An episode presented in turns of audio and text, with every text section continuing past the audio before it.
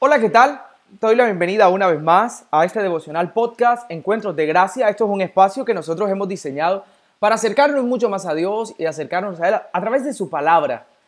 Qué bueno, bueno, hemos estado hablando acerca de la primera carta que Pablo envía a los Corintios y ha sido súper interesante porque nos hemos encontrado con una realidad que a veces, pues, no encontramos a primera vista en la Biblia, pero si estudiamos un poquito y, bueno, leemos un poco a profundidad, nos vamos a encontrar con una serie de aspectos que pueden enriquecer nuestra manera de ver la vida.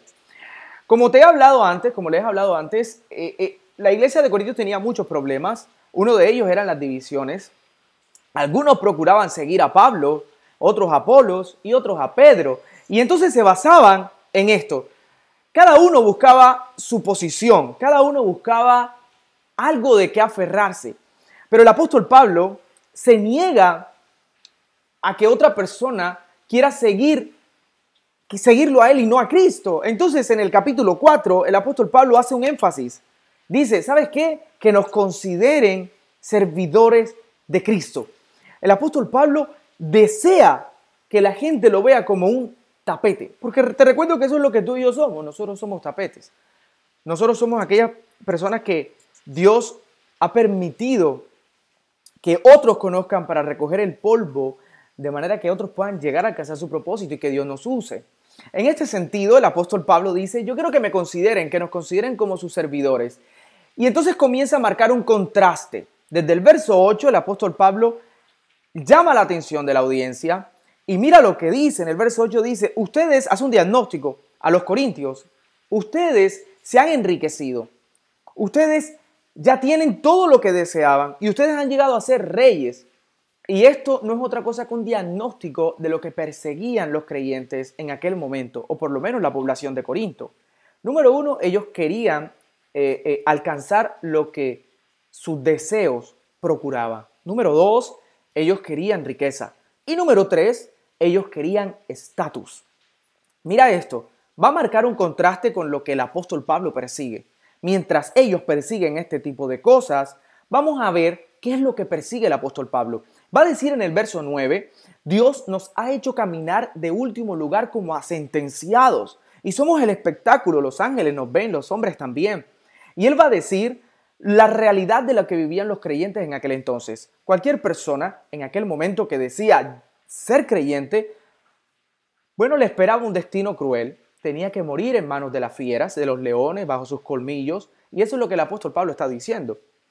Nosotros somos llevados, sentenciados a las fieras, mientras ustedes están queriendo enriquecerse, mientras ustedes han alcanzado de alguna manera un estándar, un estatus, una posición y, se han dejado impulsar por sus deseos, esta es la realidad nuestra. A nosotros, nosotros morimos por las fieras, por los leones. Y mira esto, mientras los creyentes de Corinto y en general la población buscaba las riquezas, los deseos y la posición, esto es lo que procuraban los apóstoles. El verso 10 nos dice, por causa de Cristo, muestra un triple contraste irónico. Dice, nosotros somos ignorantes y ustedes son los inteligentes. Nosotros somos los débiles y ustedes son los fuertes. Nosotros, a nosotros se nos desprecia, pero a ustedes se les tiene en alta estima. Y esto no es otra cosa que la triada de lo que procuraban los corintios. ¿Cómo así? En primer lugar, el apóstol Pablo dice, nosotros somos ignorantes y ustedes son los inteligentes. Ellos buscaban la enseñanza, el conocimiento. En segundo lugar, dice, nosotros somos los débiles y ustedes los fuertes. Ellos procuraban la fortaleza, el poder. Y por último, dice, a nosotros se nos desprecia y a ustedes se les estima. Es decir, la posición, el comportamiento, además.